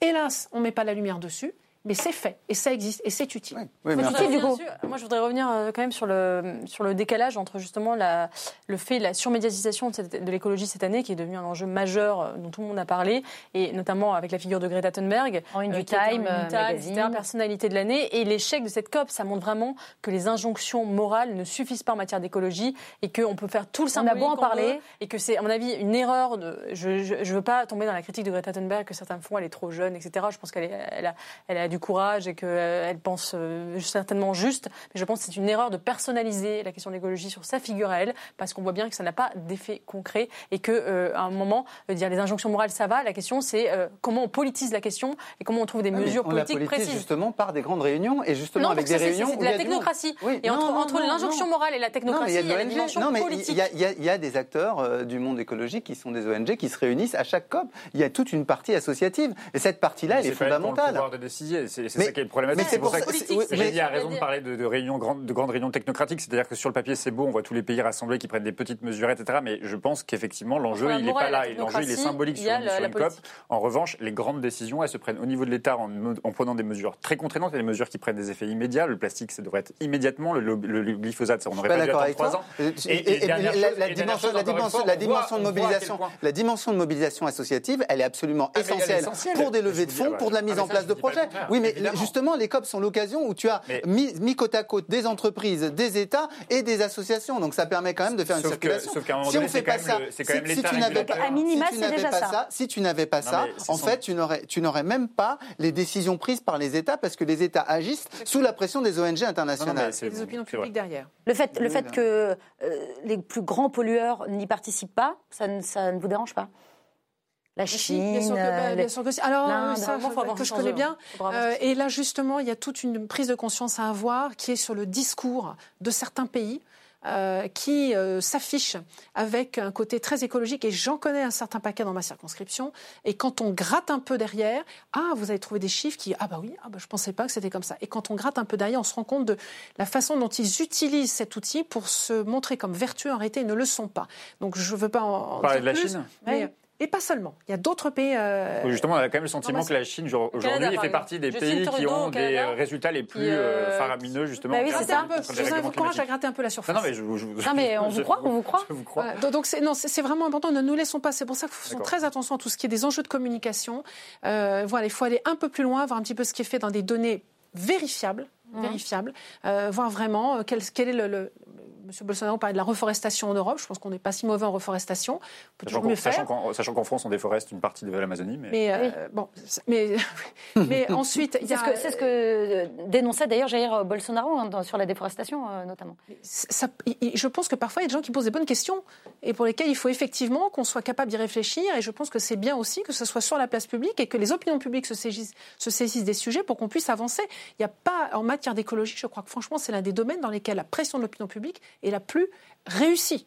Franchement, plus que le politique. Et ça, il faut l'encourager. Je suis persuadée que pour ça, c'est les petits gestes du quotidien que chacun nous faisons sous la pression de l'opinion publique qu'on arrivera à faire bouger les choses. du coup, la pression, et du coup, la pression publique, elle n'a pas été. Alors, au bout d'un moment, je veux dire, ah, euh, vous pouvez faire de, tous les zéro déchets que vous voulez. Euh, ça a beaucoup plus d'impact d'obliger tout le monde à trier ses déchets et de, supprimer le plastique dans les supermarchés que, euh, des, que, de, que les bobos du centre-ville qui se mettent au zéro déchet. Ça, c'est certain. Et donc, oui, oui les, les, actions locales sont bien pour, pour l'exemple, pour l'exemple, mais à un moment, il faut que l'État prenne des décisions pour, parce que c'est là où il y a un véritable. Et là, il a pris les mauvaises décisions, notamment avec ce texte anti-gaspillage. Ils auraient dû être plus ambitieux, oui. Je pense qu'ils auraient, ils auraient, à un moment, il faut forcer la main aux industriels et ils trouveront des solutions alternatives. parce que les industriels, les industriels, les forcer la main, à la limite, c'est presque pas un problème. Emploi mis à part. Il y a quand même des emplois en jeu auxquels il faut penser, mais c'est la transformation du quotidien. Comment on fait dans le quotidien? Moi, je prends l'exemple du milieu médical. Vous avez du plastique partout. comment on fait pour du jour au lendemain leur interdire le plastique? On fait comment? On se soigne plus? On se soigne moins bien? On fait... Il y a quand même. On il faut faire, des, on peut faire des, exemptions pour, les, pour le domaine de la santé. Ah bah, on commence les exemptions alimentaires. Oui, on poursuivra le, débat. L'alimentaire, le véritable problème. C'est marrant parce que Et l'émission se termine sur ça. Désolé. Merci. Merci beaucoup. On ne parlera pas euh, d'Amazon. Une prochaine fois, euh, peut-être. Merci à tous les quatre d'avoir. Pas d'Amazon Exactement. Merci à, tous les quatre d'avoir accepté euh, euh, mon invitation, d'avoir participé à cette belle émission. C'était la dernière pour 2019. Euh, On se retrouve donc en 2020. Mais d'ici là, n'oubliez pas que l'important n'est pas de convaincre, mais de donner à réfléchir. Allez, bonne fête.